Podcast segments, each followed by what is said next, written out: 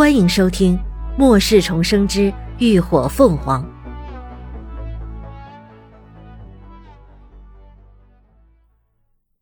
第三百六十三集《罗安镇》。一顿饭，众人吃得其乐融融，心满意足。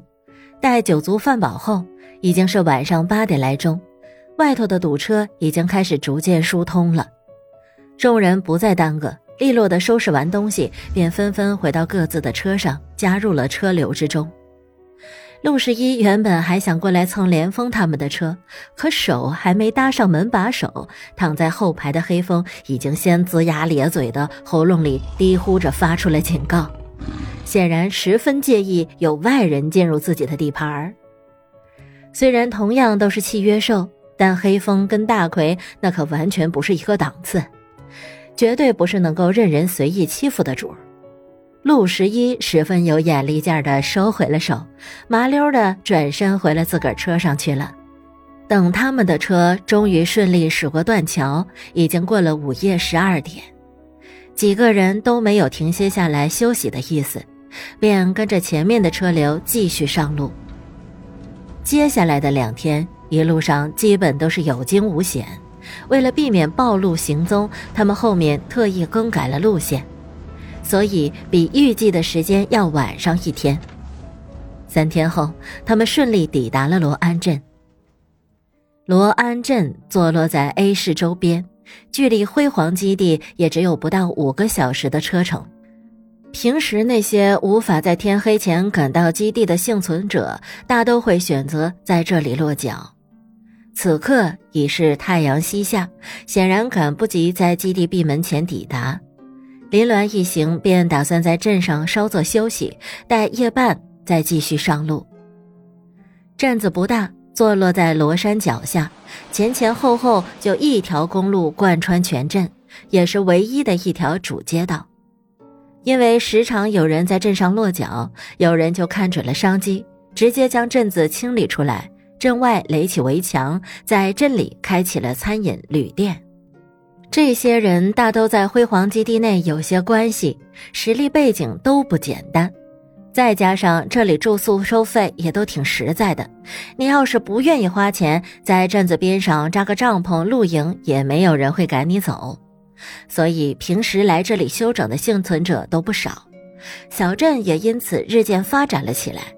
甚至镇子里还有个小型的交易市场，可今晚当林鸾他们抵达时，镇上却意外的十分清冷。按平时这个时辰，镇子里的停车场早该车满为患才是，可如今却只停了两辆车。镇子外头安营扎寨的更是一个都没瞧见，这情形不免让人觉得奇怪。这个镇子之前，连峰他们出任务时常在这里落脚，里面几家店的老板都跟他们算是老熟人了。连峰用对讲机跟徐成光沟通了一下，徐成光便将车子开进了镇子，准备去旅店要两间房间，顺便打探一下消息。连峰则在镇子外停了车，打算晚上跟林鸾在车里将就过一夜，免得进了镇子被人认出来。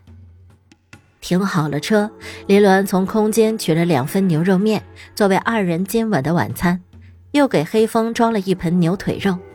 经过这些天敷药治疗，黑风腿上的伤已经完全愈合，细黑的绒毛都长了一层，用不了多久毛长齐了，连受伤的痕迹都看不出来。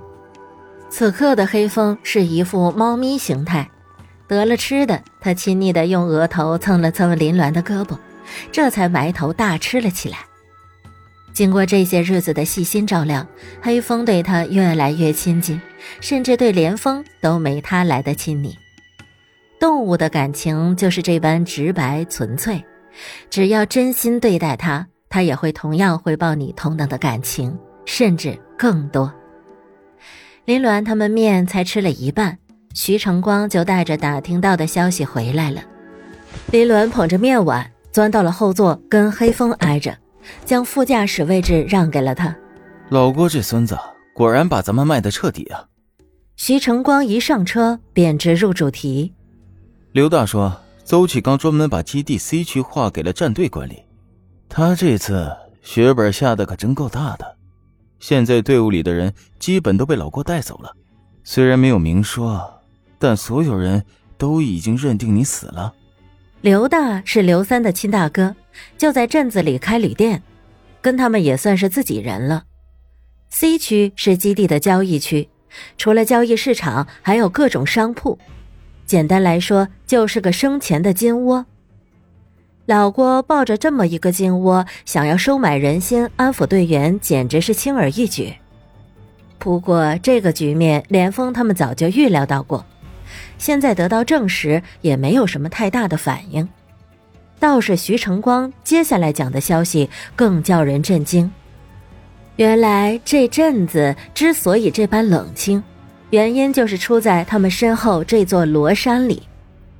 在罗山的另一边是一个山坳，自从酸雨下过之后，山坳里就突然陆陆续续聚集了不少低等丧尸，到如今把整个山坳都堵满了，完全变成了一个丧尸窝。虽然还隔着一座山，但敢在丧尸窝边安睡的勇士也没几个。别说外人了，就是镇子里原本驻扎的人都已经撤离了大半。难道基地没有派人去清剿？林鸾疑问。这里距离基地太近，按理来说，基地方面不可能放任不管的。丧尸一旦聚集过多，很有可能会形成尸潮的。肯定是派人去了。徐成光继续将他听到的陈述。但没用的。今天清理完，明天又来，清理的速度远赶不上他们聚集的速度啊！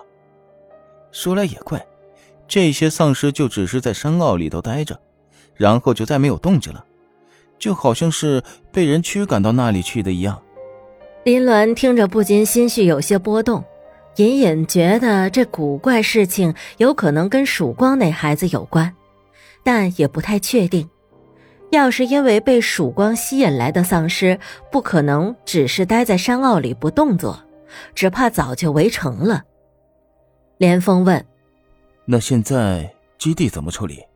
徐成光道：“说是已经在山坳四周安置了大量的炸药，派了专人去监控了，一旦有什么动静就直接炸山。刘大说最迟明后天，他们这些人也要撤离了，这阵子不安全。”连峰想了想道。